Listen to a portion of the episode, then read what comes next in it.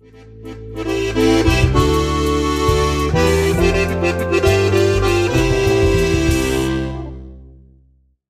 herzliches Grüß Gott zur Podcast-Serie Agrarscience Wissen kompakt der HBLV Raumberg-Gumpenstein. Ich sitze heute mit meinen zwei Gästen an der Fachschule für Obst- und Weinbau Silberberg in der Südsteiermark, weil wir zum Thema Klimawandel und Weinbau sprechen möchten. Meine Podcast-Gesprächspartner sind der Direktor der Fachschule, Ingenieur Reinhold Holler, sowie der fachliche Leiter des Weinguts und zugleich auch Lehrer zur Kellereiwirtschaft und zur Sensorik, Karl Menhardt. Herzlich willkommen bei meiner Podcast-Serie. Kompetente Lehrerinnen, ein erfolgreich geführtes Wein- und Obstgut und die intensive Zusammenarbeit mit Forschungseinrichtungen und der Praxis zeichnen den Standort Silberberg besonders aus. Unser Haus Raumberg-Gumpenstein und Silberberg verbindet auch ein Forschungsprojekt, wo es um Biodiversität geht, äh, wo in den Kulturen äh, Biodiversitätsstreifen angelegt werden. Und ihr habt uns auch einen äh, Weinbautestanlage sozusagen in Raumberg-Gumpenstein im Enstal errichtet, wo wir auf einer kleinen Fläche jetzt Weinbau im Enstal betreiben. Danke dafür, dass wir mit euch so gut zusammenarbeiten dürfen. Lieber Reinhold, äh, du leitest die Schule und es geht heute um das Thema Klimawandel und Anpassung.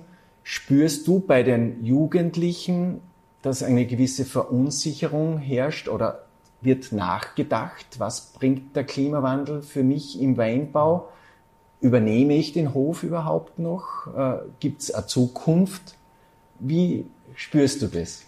Also man, man nimmt es bei den jungen Menschen sehr wohl wahr, dass über mehrere Themen nachgedacht wird, wenn es um die Nachfolge geht, wenn es darum geht, den Betrieb neu aufzustellen, den Betrieb neu zu organisieren. Gott sei Dank haben im Weinbau verschiedene Möglichkeiten, verschiedene Unternehmensstrategien äh, umzusetzen.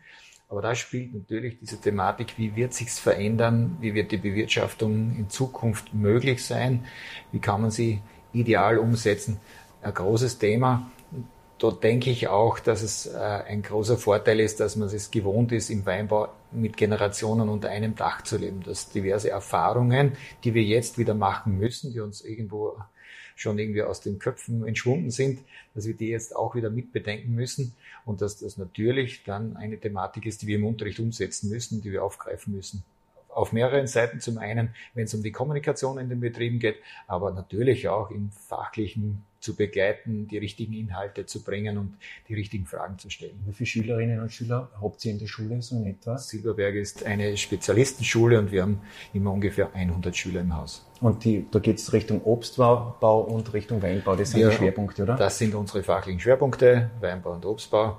Und wir bilden damit aber auch die Region Steiermark ab mhm. mit unserer Ausbildung und sprechen auch junge Menschen nahe an der Steiermark auch an. Das heißt, du kommst Slowenien. bis Slowenien hinunter, sind auch Schüler ja. aus Slowenien bei uns. Ja, cool, super. Äh, Karl, äh, du bist äh, in der Lehre sehr stark eingebunden. Du kommst von einem Weinbaubetrieb. Äh, was sind die größten Herausforderungen im Weinbau im Zusammenhang mit Klimawandel äh, und Anpassung? Also man hört ja immer in den, in den Medien diese Erhöhung der Durchschnittstemperatur. Ja. Die merkt man ja so unmittelbar nicht wirklich. Was wir aber in den letzten Jahren eigentlich jedes Jahr jetzt gemerkt haben, sind diese Extremwetterereignisse, mit denen wir irgendwo umgehen müssen. das heißt, in dem Fall Hagel, aber auch Starkregenereignisse? Ja, absolut. Hagel in der Steiermark war ja immer schon ein gewisses Thema, mhm. aber in dieser Intensität und dieser Häufigkeit, wie wir es in den letzten Jahren jetzt gehabt haben, das war vorher nicht, mhm. nicht so in der Art und Weise. Wenn wir gleich beim Hagel bleiben, äh, was gibt's da für Anpassungsstrategien? Also das, äh, was irgendwo am naheliegendsten ist, ist das Hagelnetz. Okay. Sieht man eh schon bereits auf sehr vielen Flächen. Das heißt, da wird vertikal, also neben, wird da, neben der Rebzeile wird da ein Netz, Netz aufgespannt, genau. Mhm. Äh, und so kann man sich quasi vor dem, vor dem Hagel schützen. Hat das auch andere Effekte, das Hagelnetz, äh, Vogelschutz oder so? Absolut, natürlich. Also einerseits der, der Vogelschutz ist ja eher ein Burgenlander Thema, aber auch bei uns, mhm. durch das, dass wir so klein strukturiert sind und auch sehr viele Waldflächen neben den Weingärten sind, ist Vogelschutz ein Thema. Und wenn man Thema Wald natürlich auch äh, Rehe okay. und Rehfraß, weil auch die Rehe mögen die Weintrauben. Okay. Und aus dem Grund ähm, kann man sich da auch mit einem Hagel, Hagel, äh, Hagelschutznetz. Das kostet natürlich, äh, wie, was heißt es arbeitsmäßig? Ist natürlich mehr Arbeit oder ist weniger Arbeit? Also man schafft es mit einem, mit einem Hagelnetz recht gut, dass man gewisse Arbeitsspitzen ein bisschen, bisschen abfedern kann. Warum? Weil, ähm, man kann sich das so vorstellen, wenn die Rebe äh, die Vegetation beginnt und dann die Triebe nach oben wachsen, äh, wenn da der Hagelnetz links und rechts ist, wo soll sie hinwachsen, außer rauf. Äh, und somit kann es nicht passieren, dass da der Triebe aus dem Gerüst rausfallen und dann auch abbrechen. Okay. Äh, weil das ist eine der, der zeitintensivsten und arbeitsintensivsten ähm, Perioden im Jahr, wo man, mhm. wo man sagt, man muss diese ganzen Triebe innerhalb von das Draht, dem Drahtgerüst reinbringen, damit eben alles gerade drauf wächst. Und da, das, da ähm, hilft mir das Netz. Da hilft mir das Netz dabei. Ähm, es heißt jetzt aber nicht, dass ich da gar nicht mehr durchgehen muss. Weil ein weiterer Punkt ist, es wird dann auch, wenn das alles ins Netz reinwächst, wird im Netz relativ dicht. Das heißt und dann auch feuchter oder genau, trocknet nicht so schnell ab? Äh, höhere Feuchtigkeit und es trocknet nicht so schnell ab, wie du, wie du sagst. Äh, und man muss da trotzdem durchgehen und da Triebe gezielt entfernen äh, und auch Blätter gezielt entfernen, damit wir da genug Durchlüftung haben, damit wir während der Vegetationsperiode nicht so viele Probleme mit Pilzkrankheiten kriegen und auch noch Richtung Ernte natürlich, dass die ja, die nicht, bitte. nicht.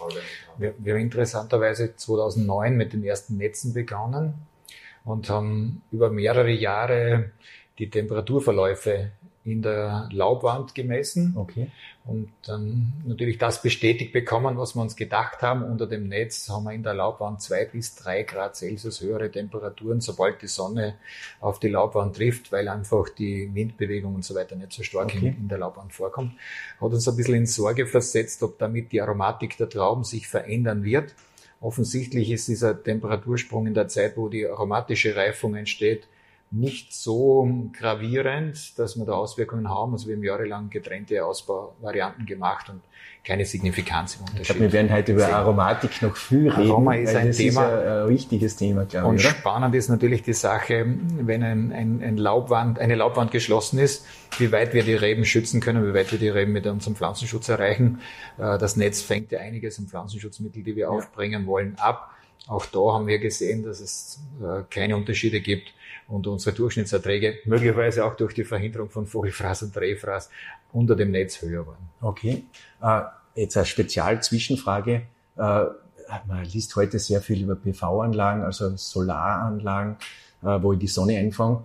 Äh, ist wäre das ein Thema, dass ich sozusagen über, äh, über den Weingärten äh, solche PV-Anlagen errichte und damit die Pflanzen schütze vor Starkniederschlag, vor und so weiter. Ist, ist ein Thema, wird da probiert, gibt es ja.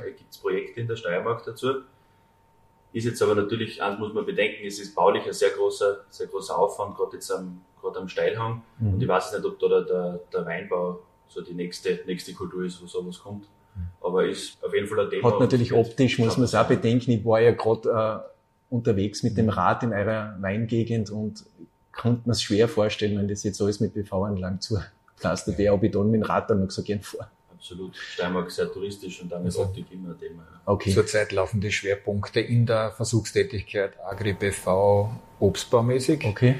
Ähm, wo auch andere Nebeneffekte mitgedacht werden können. Aber im, im, Weinbau ist es nicht vordergründig. Okay. Im Weinbau setzen wir zurzeit eben unsere ganzen Dachflächen zu nutzen äh, an vorderer Stelle. Wir waren beim Hagel und bei Stark äh, Wetterereignissen. Es ist, äh, wir haben ja jetzt letzt vor 14 Tagen äh, eine äh, Überflutungsgeschichte gehabt in der Region. Also es nimmt ja auch, die Niederschlagsverteilung wird ungünstiger und es gibt mehr Starkregenereignisse.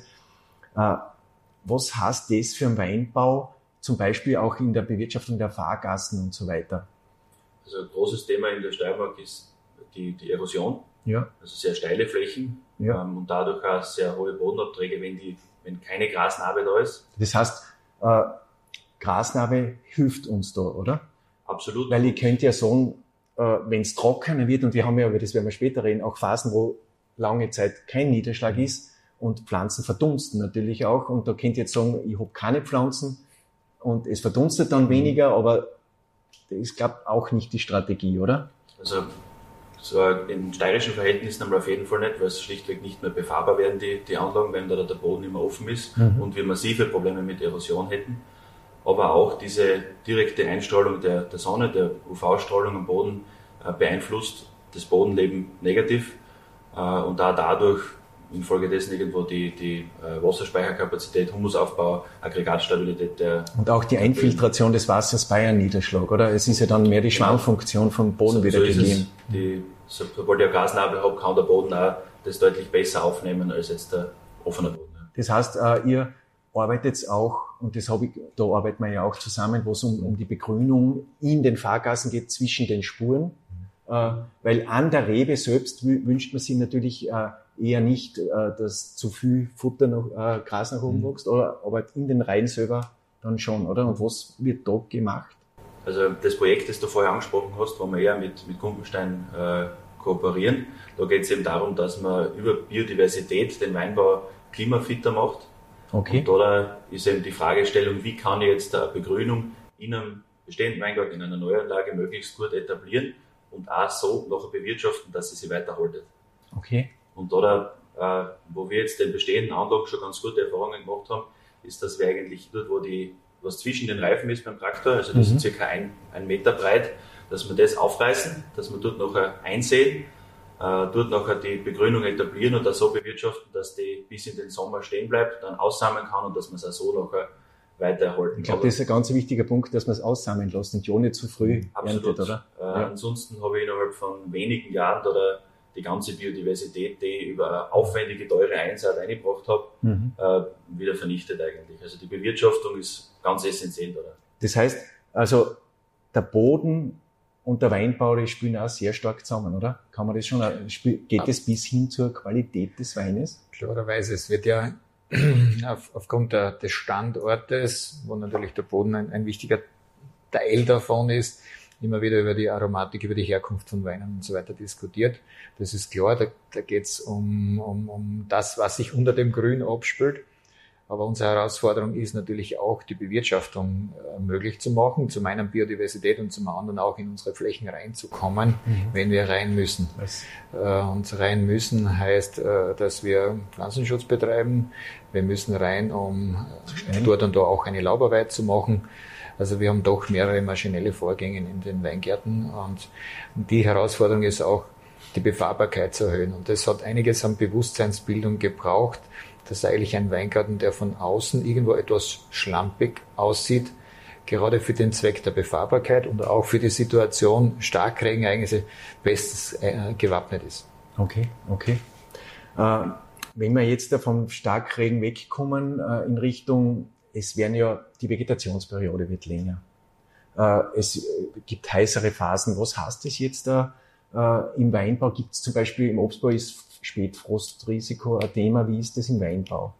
Also im Weinbaubereich haben wir ja den, den Vorteil gegenüber dem Obstbau, dass wir nicht gleich mit der Blüte starten, sondern wir haben zuerst einmal die Triebe, die, die Austreibung, die Blüte ist dann erst ein bisschen später. Okay. Und dadurch ist es nicht so akut gefährdet, wie jetzt, äh, weil die Blüte ist extrem empfindlich gegenüber, gegenüber Frostereignissen und da halten die Triebe ein bisschen mehr aus. Mhm. Aber 2016 hat uns da gezeigt, mhm. dass da, auch im Weinbau massive Schäden sein können. Wobei man sagen muss, seitdem haben wir jetzt da, äh, nicht, mehr, nicht mehr diese Problematik in der Art und Weise gehabt, zum Glück. Ja. Spätfrost ist Thema. Spätfrost ist auch einer der Gründe, warum wir, wenn du da in der Region unterwegs warst, warum wir nicht alle Weingärten bis in die Tallagen hineinpflanzen, weil eben die Kaltluft nach unten abwandert. Die sie unten ausringen sozusagen, Und damit haben wir, gerade was den Spätfrost anbelangt, einfach auf den höheren Lagen einen gewissen Vorteil. Aber wir sind dem nicht mehr gefeit, weil das, das ist eindeutig nachgewiesen im, im Zuge des Climate Change, dass die kalte Luft aus dem Norden wesentlich weiter in den Süden reicht und umgekehrt auch die warme Luft aus dem Süden weiter nach Norden reicht. Und wenn wir längere Warmströmungen haben, dann treiben wir etwas früher aus und dann kommen wir eben in diese Situation, dass eigentlich unsere besten Lagen dann erst wieder spätfrostgefährdet sind. Mhm. Und das ist jetzt ein ja, sehr komplexes Thema, dem zu begegnen. Der Karl leitet da auch einen Versuch, wo es um Frostheizung geht. Äh, sehr teure Überlegungen, aber man muss irgendwo ansetzen, man muss diverse Dinge mal ausprobieren und, und anschauen, ob es geht, ob es Sinn macht. Ja. Okay. Äh, Gott sei Dank, die, Weinbranche ist eine sehr neugierige Branche, eine sehr fleißige Branche. Es probiert jeder, man tauscht sich aus, Gott sei Dank. Es tut sich hier einiges. Bei den Sorten, spätreifere Sorten? Und unser, unsere Überlegung kann nur dahin gehen, in, in, die Richtung, wenn man schon Sortenveränderungen vorantreibt, das kann man nicht gleich so machen. Ja. Wir haben ja auch einen Markt dahinter, den wir bedienen, äh, dass wir auf Sorten und Sortentypen kommen, die es später austreiben. Ja. Mhm. Und damit eigentlich unsere Situation abfangen. Unser Problem ist nicht der, so, so unmittelbar die Reifung selbst, sondern unser Problem ist in dem Fall der Frühaustrieb. Ah wenn man die Literatur zum Weinbau ein bisschen Richtung Klimawandel durchforstet, und das habe ich mir in der Vorbereitung halt so als Laie gemacht, dann liest man von Cool Climate Rebsorten, der grüne Veltliner tut sie schwer.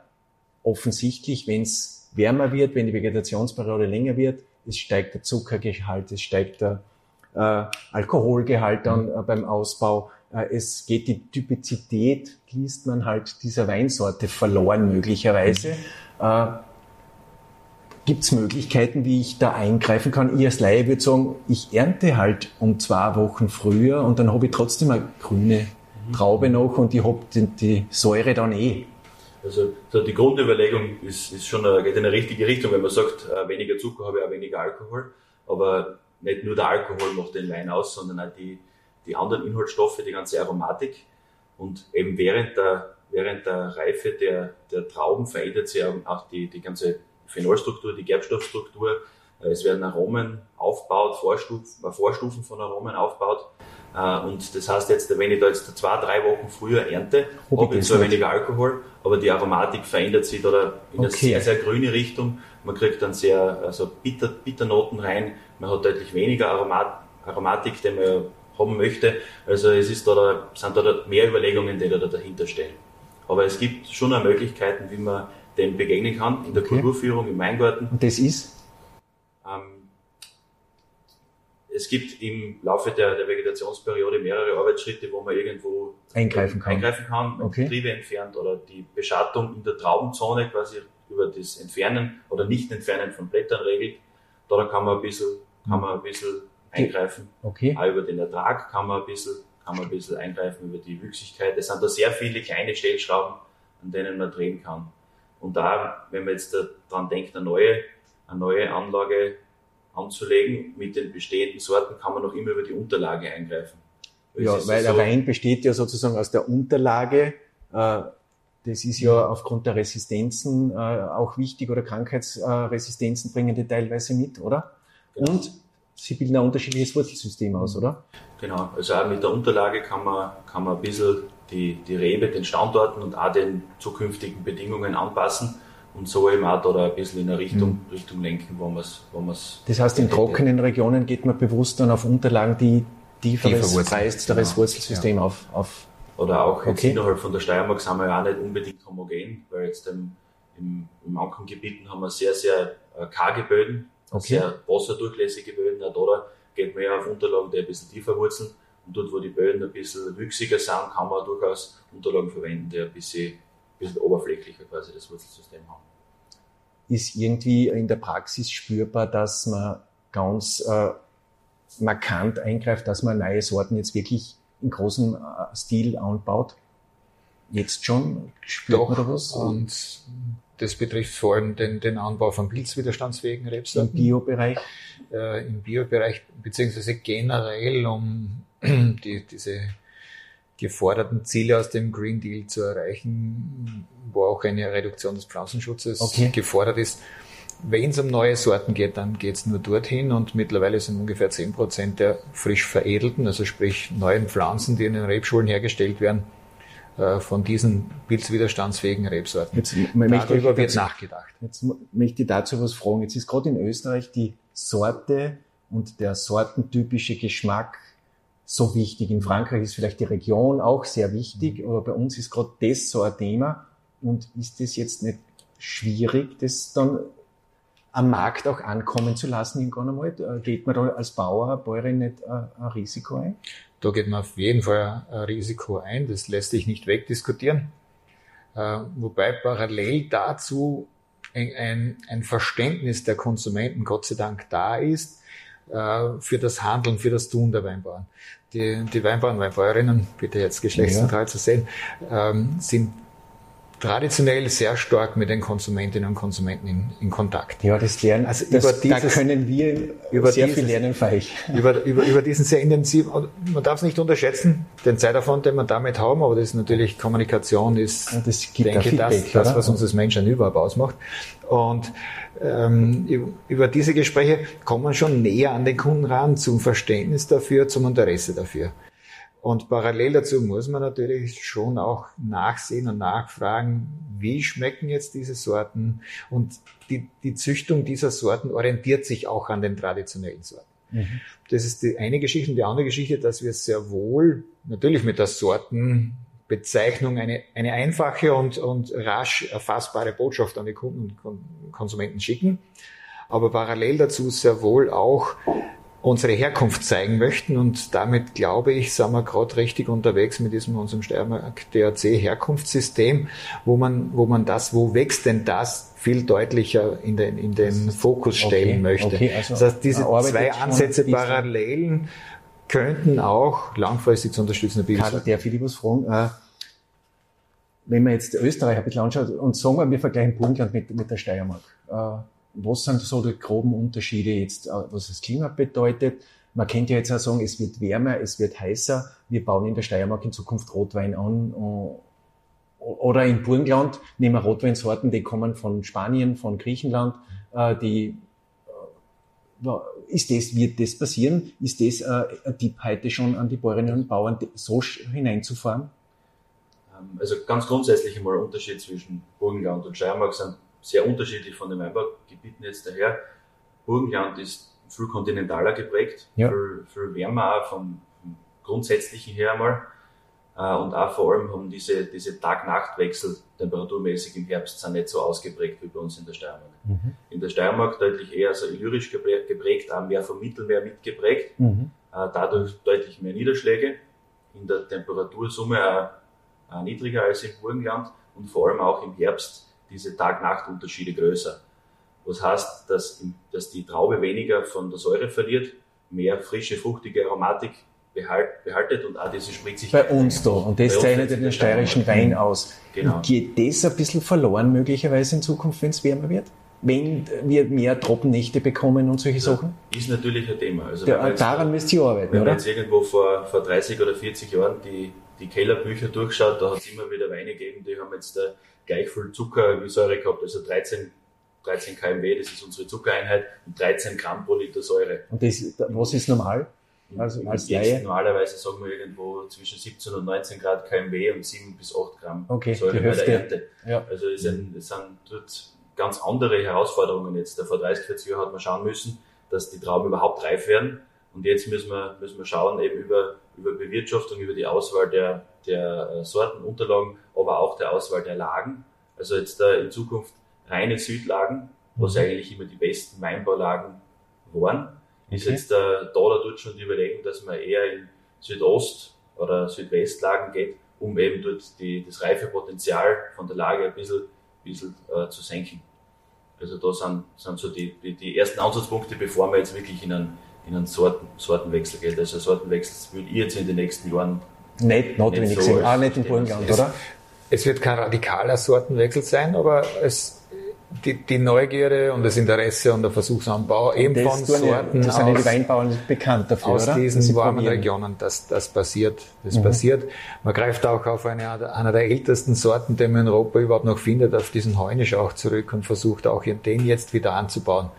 Der ist ja, ähm, ja vor ungefähr 1000 Jahren irgendwo in den Anbau, im Anbau zurückgedrängt worden, weil er nicht reif wurde. Mhm. Wir haben schon Zeiten gehabt, wo es in Europa wärmer war.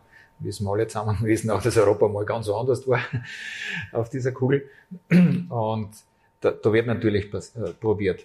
Aber es, es ergänzt sich zu dem, was ich vorher gesagt habe, dass man die, den Kunden auch mitnehmen muss. Also ja. Unsere Konsumenten müssen wir auch mitnehmen bei dem Ganzen. Und, und ähm, also das, der radikale Umbau innerhalb der nächsten fünf, acht oder zehn Jahren wird nicht passieren. Äh, wenn man die Literatur liest, liest man auch von Hitzestress bei Reben. Hitzestress, physiologisch äh, wieder, weniger Widerstandskraft und so weiter. erkennt man? Äh, Sonnenbrand zum Beispiel ist auch ein Thema. Äh, was, was, was, ist, was läuft da ab? Also ist bei, bei uns jetzt der war es eigentlich nie so, nie so ein Thema, der, der Hitzestress, aber in den letzten Jahren, gerade über diese Perioden, wo es dann über Monate hinweg fast nichts regnet, was wir ja auch letztes Jahr äh, zeitweise gehabt haben, dort fängt man, noch, fängt man noch auch bei uns in den Rebanlagen merken an, dass da die Rebe unter der Stress gerät. Mhm. Dadurch die, das extremste, extremste Beispiel ist dann der, der Sonnenbrand durch die Sonneneinstrahlung. Mhm. Äh, aber auch durch den, durch den Stress werden die Inhaltsstoffe verändert, die Reife geht dann Richtung eine, Not, Notreife, das heißt, es schmeckt dann nicht mehr, nicht mehr gut, das ist das Endergebnis. Mhm. Äh, und da, da, da, es wird leider, da war jetzt in den letzten Jahren immer wieder, immer wieder ein bisschen ein Thema, aber auch da kann man mit, mit richtiger Bewirtschaftung, mit richtiger Sortenunterlagenwahl kann man da, da ein bisschen gegensteuern. Ist Bewässerung ein Thema im Weinbau? Österreichweit gesehen, ja, absolut. Okay. Äh, in der Steiermark bisher eigentlich nicht wirklich. Wir haben es bei unseren Terrassenanlagen teilweise gemacht, weil man sehr wenig Bodenauflage hat auf der Terrasse und nur in den ersten Jahren, damit die Reben mal äh, ein mhm. bisschen in die Gänge kommen. Mhm. Aber ansonsten in der Steiermark jetzt nicht so, aber österreichweit gesehen schon. Kann man vor dem Sonnenbrand schützen, indem man äh, Sprenkleranlagen, dass man mal befeuchtet oder was, oder tut man das sicher nicht, weil es dann gefährlich wird, oder? Das, das macht der Weinbauer nicht wahrscheinlich. Der Sonnenbrand selber ist, ist mehr das Thema, dass man seine Arbeiten zeitgerecht erledigt. Also sprich, wenn man laubfrei hm, freistellt, wenn man Trauben freistellt, dass man das rechtzeitig macht, dass die, die Rebe sich mit einer Wachschicht, also die, die Beere sich mit einer Wachschicht, Entschuldigung, schützt, mit einer Wachschicht schützen kann. Mhm. Das heißt, wenn äh, ich das, das zu spät mache oder nicht mache, genau. dann hat sie die Wachsschicht nicht. Sozusagen genau. so, wenn, genau. wie wenn wir äh, ohne, ja, wenn wir ohne Sonnenmilch äh, ah, auf die pralle Sonne rausgehen und, und die Rebe kann das selber mit einer Wachschicht machen. Okay. Nicht? Das, das, das kann sie und da, da müssen wir richtig reagieren. Und, und Trockenstress ist äh, ein, ein Thema, das definitiv nur über Bewässerung gelöst werden kann. Und da kommen wir natürlich schon in einen gesellschaftlichen Disput rein, nicht? weil wer, wer wem gehört das Wasser, wer mhm. darf das Wasser jetzt verwenden, wozu setzen wir das ein. Mhm. Und wir sind in einer glücklichen Situation, die Steiermark ist grün, nicht ja. umsonst grün, weil wir Wasser haben. Äh, da trifft es andere Regionen ganz massiv. Äh, das trifft vor allem die südliche Hemisphäre, wo einzelne Regionen wirklich vom Weinbau aufgegeben werden müssen, weil das Wasser nicht mehr da ist. Ja. Das, das ist dann schon dramatisch. Und Wobei ja die Dramatik, das, jetzt rede ich gegen, gegen unsere Profession, die Dramatik ist weniger, dass der Weinbau dort aufgegeben wird, man kann dort nichts anbauen. Man kann dort auch kein Getreide anbauen, man kann keine Nahrungsmittel dort produzieren. Mhm. Das muss man zu denken geben, ja. was da passiert. Ja. Also. Äh, ich habe auch Statistiken gesehen von Spanien, von Italien, von Australien, wie massiv dort der Weinbau unter Druck steht, mhm. weil einfach Flächen verloren gehen, weil sie nicht mehr äh, mhm. bewirtschaften, wobei die schon auf Sorten setzen, die das Extremste aushalten. Ja, ja. Äh, da sind ja wir noch äh, in einer relativ mhm. glücklichen Situation mhm. an sich. Wenn wir jetzt weitergehen, äh, man liest auch, dass sozusagen in der Kellereiwirtschaft äh, Anpassungen, da bist ja du auch ein Profi, Karl, äh, was kann man da machen? Ich, zum Beispiel bei der Ernte liest man, dass die Trauben sehr warm sind noch bei der Ernte und das bereitet Sorge oder macht Herausforderungen, oder? Also die, die Traubentemperatur bei der Ernte ist, ist insofern wichtig, weil äh, so, solange die Traube und die Beere intakt ist, ist es halb so schlimm sozusagen und solange sie an der Rebe hängt. Äh, aber sobald man es geerntet hat und dann nachher ab einem Zeitpunkt, wo irgendwo die Beerenschale geöffnet wird, okay. wo der Soft austritt, dann haben wir natürlich ein ganzes Konvolut an diversen Mikroorganismen, die dann anfangen zu arbeiten. Das sind jetzt Hefen, da gibt es positive, negative, aber vor allem auch Bakterien, äh, Essigsäurebakterien, Milchsäurebakterien, die da, sehr schnell nachher bei warmen Trauben gut zum, zum und Problem die brauchen wir natürlich nicht. Ja. Die brauchen wir nicht, genau. Ähm, und da kann man so, so gegensteuern, dass man einerseits sagt, man erntet man fängt früh an zu ernten. Am Tag, am Tag, Früh? früh am Tag an zu ernten. Äh, das machen, machen wir auch. Ähm, und dadurch schafft man es, dass die, dass die, die Traubentemperatur ein bisschen niedriger bleibt. Aber nur es ist so, dass jetzt im Zuge, oder die letzten Jahre haben auch gezeigt, dass die Erntefenster immer kleiner werden. Äh, also die, die Reife der, der verschiedenen Sorten, die schiebt sich immer mehr in ein, in ein kleineres Erntefenster zusammen. Okay, dadurch, muss man irgendwo den ganzen Tag dann nutzen. Und Schlagkraft haben, oder? Und genug Schlagkraft haben, genau. Das heißt, ich kann jetzt nicht alle meine, meine Chargen immer nur in der Früh ernten, das geht sich schlichtweg nicht aus. Mhm. Ähm, deswegen, was schon ein Thema ist, ist Kühlung. Also einerseits äh, in, der, in der Presse bereits runterzukühlen, vorher kann man technisch auch äh, runterkühlen ähm, und auch möglichst rasche Verarbeitung. Dass man schaut, dass man sehr sauber arbeitet, dass man sehr wenig Mikroorganismen einmal da hat und dann auch möglichst rasch verarbeitet, damit man da keine, keine Probleme bekommt. Okay. Das ähm, treibt natürlich die, die Forderung nach der maschinellen Ernte äh, voran, weil hm, wir brauchen beim Lesen doch ein bisschen Licht. Ja. Das ist ja der Maschine wurscht. Also sprich, man kann in den Nachtstunden, wenn halt der Tag sich ausgekühlt hat, also sprich so ab 4 Uhr in der Früh, 3 Uhr, 4 Uhr, 5 Uhr in der Früh beginnen zu lesen. Mhm. Und hat damit mit einer großen Schlagkraft in kürzester Zeit hohe Mengen an, an Trauben im Keller. Okay. Das, so reagieren ja auch die warmen Regionen. Mhm. Ähm, das, was wir auf unseren Steillagen machen und machen müssen, weil wir es nicht anders schaffen, sprich die Handlese, äh, das kommt in manchen Regionen nur in den Werbefilmen vor. Also okay. Weltweit wird sicher mehr als drei Viertel der Ernte mit Maschinen eingebracht. Okay. Da sind wir ja. noch ganz. Da, da sind wir an den Grenzen, ähm, weil einfach die, die Steillagen in der Befahrbarkeit mit solchen Maschinen ihre Grenzen haben. Okay. Spürt man das in der Qualität da möglicherweise, dass man Handarbeit schon mit Qualität verbunden ist? Oder? In, in der Situation, wie es wir hier haben, wo wir wirklich auch im Herbst die Traube praktisch anschauen müssen, ob sie wirklich so passt, ähm, spürt man es dann, wenn man die Vorarbeiten dazu nicht richtig macht. Also sprich, würde man mit Maschine ernten, dann sollte man davor doch einen, einen raschen Durchgang machen und, und Trauben, die ja nicht passen, entfernen.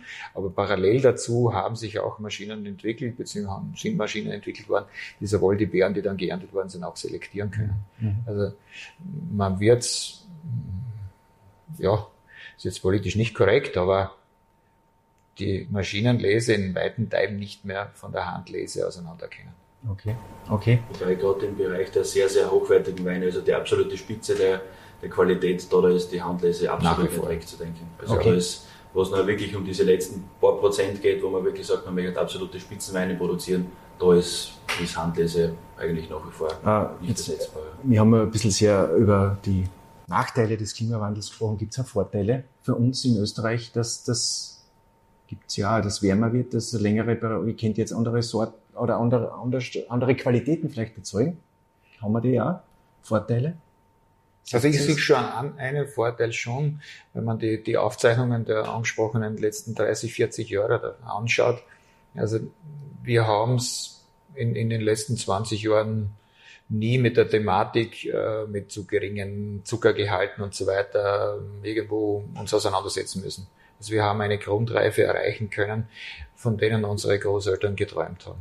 Mhm. Also das, das sehe ich schon als Vorteil. Das heißt, wir haben als Basis damit eine Reife von Traum erreicht, die wir unbedingt brauchen, um uns, uns auch als, als qualitativ hochwertiges Land zu zeigen. Okay. Ja, es ist, wir, wir verkaufen natürlicherweise unsere, unsere schöne Landschaft, aber das, das geht nur parallel mit hoher Qualität.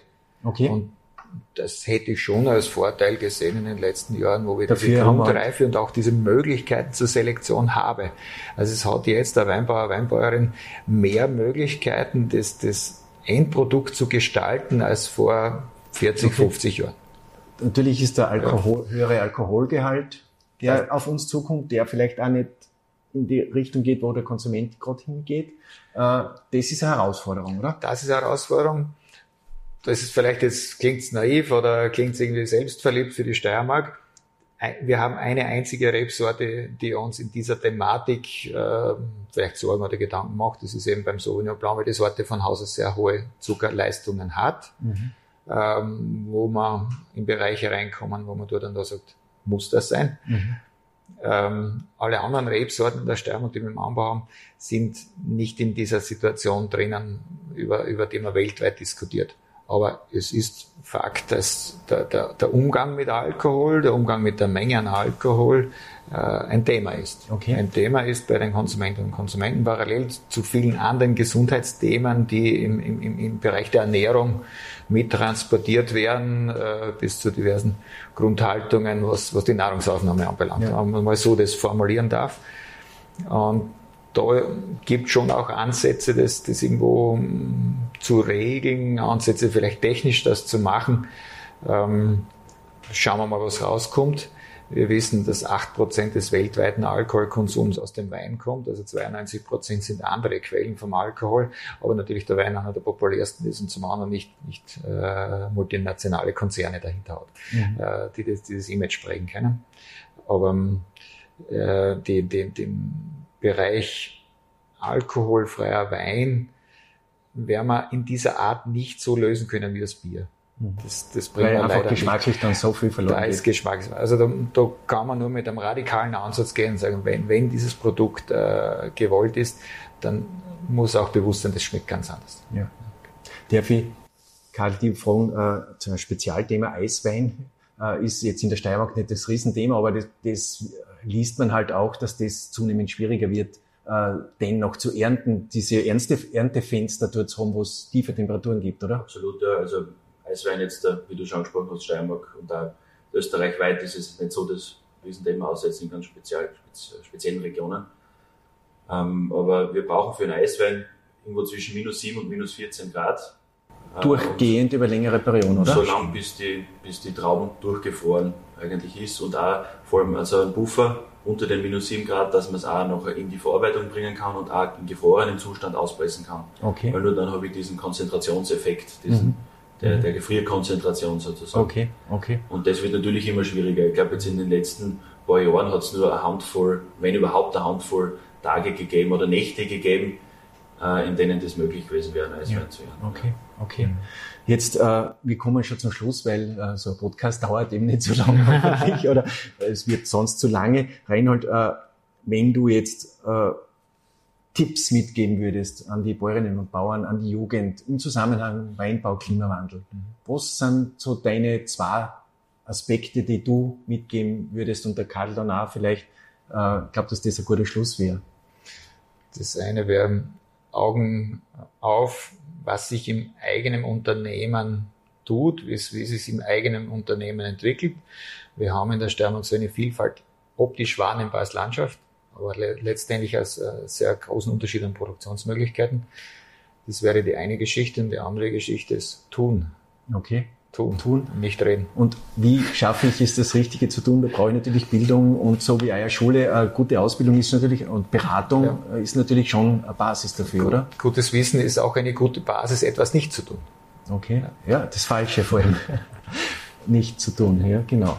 Und Karl, bei dir, äh, was sind so deine äh, wesentlichen, die wir heute unbedingt mitgeben möchten? Ich würde mit der Angleich beim Reinhold anhängen, nämlich äh, tun. Also auf jeden Fall äh, viel probieren, mhm. viel anschauen, viel, viel machen und keine, äh, schon einen gewissen Respekt davor haben, aber jetzt äh, keinen lähmenden Respekt, sondern eher so, dass man sagt, gut, ich informiere mich, ich schaue mir das, schaue mir das gut an und dann gut überlegt probieren und einfach einmal anschauen, wie, wie sich manche Sachen dann äh, entwickeln. Das wäre, glaube ich, von meiner Seite das. Okay. Äh, spielt bei euch Digitalisierung, Nutzung von digitalen Dingen äh, eine Rolle? Ich denke jetzt an Pflanzenschutzmaßnahmen zum richtigen Zeitpunkt setzen. Ist das auch etwas, wo man äh, sie entwickeln kann? Das läuft schon, aber das, das läuft in der Steiermark doch schon über, man kann fast sagen über Jahrzehnte, äh, mit einem sehr ja, weit ausgelegten Netz an diversen ähm, Wetterstationen, Prognosemodell. Also es läuft wirklich über einige Jahre. Okay. Das heißt, da sind wir mitten in der Digitalisierung drin, wo Empfehlungen, wo Pflanzenschutzbehandlungen wirklich aufgrund dieser Modelle entstehen, aufgrund auch von lokalen Messungen und so weiter. Also das, das ist Gott sei Dank schon sehr weit vorangeschritten auch. Ähm, was im Weinbau sicher der nächste Schritt ist, und da sind wir schon relativ weit drinnen, äh, dank des Innovationsgeistes von vielen Firmen, in der Mechanisierung selbstfahrende Arbeitsgeräte, sei es für den Pflanzenschutz oder sei es auch für die Bodenbearbeitung, äh, auf die Reise zu schicken mit den drei großen Vorteilen. Das eine, wir können am Punkt fahren. Äh, Gerade Pflanzenschutz ist zu einer Zeit, wo eigentlich unsere Böden das nicht zulassen. Gern Physik. Ja. ja. Das zweite ist eben der Schutz des Bodens damit, weil wenn, wenn niemand drauf sitzt, dann sind die Geräte wesentlich leichter zu machen. Ja, und die, die dritte Geschichte ist äh, auch dabei eine, ja, wie soll ich das jetzt sagen, es bringt ein, ein, ein, ein, ein positives Image dazu. Mhm. Es ist ganz spannend zu beobachten, wenn wir Vorführungen machen, wenn, wenn Leute sehen, was wir da tun. Man nimmt Landwirtschaft wesentlich ja, positiver wahr, äh, wahr und modern und äh, man interessiert sich auch dafür. Und Aber hat damit Karl, ich glaube, der Mensch, der das wäre auch ein, einer der Gründe, man, man gefährdet niemand. Das, ja. Aber ich denke, äh, dass der, der Weinbauer als Mensch, die Weinbäuerin als Mensch, äh, der sich mit dem äh, Weinstock auseinandersetzt, ist, glaube ich, schon, das darf nicht verloren gehen, oder? Ist nicht, nicht wegzudenken. Ich meine, wir arbeiten immer mit, mit jungen Menschen da in Silberberg und das ist einfach da der, äh, glaube ich, unsere Aufgabe und da schön zu sehen, wenn die Begeisterung und irgendwo der Fokus geweckt wird auf das Thema Wein oder Obst mhm. Äh, und auch nachher zu sehen, wie sie nach der Schule das, das weiter umsetzt, mit was für einem Enthusiasmus und mit was für einer Energie und natürlich gerade, man würde jetzt die Steiermark da das Beispiel herausnehmen, weil wir so klein strukturiert sind und sehr, einen sehr, sehr unmittelbaren Kundenkontakt haben. Äh, und natürlich das Produkt Wein als emotionales Produkt lebt natürlich vom Menschen, der dahinter steht und von den Menschen, die Und, und das ist nämlich auch eine Strategie, dass es nicht nur in die Größe gehen muss, mhm. dass es nicht nur in riesige Maschinen gehen muss, sondern dass das schon auch ein Weg ist, oder? Absolut, ja. Und, und essentiell, ohne, also Wein ohne Emotion und ohne Menschen dahinter äh, funktioniert meiner Meinung nach nicht in der Art und Weise, wie wir es dort erleben. Ja, in dem Sinn möchte ich mich bei euch recht herzlich für das heutige Gespräch bedanken. Danke für eure wertvolle Arbeit und ich wünsche euch alles Gute und Ihnen zu Hause äh, wünsche ich auch alles Gute. Wir freuen uns, wenn Sie unsere Podcast-Serie auch weiterhin äh, verfolgen. Es geht in einem der weiteren Podcasts zum Beispiel auch um den Obstbau, wo wir uns auch an der Schule hier in Silberberg befinden werden. Danke und auf Wiederhören.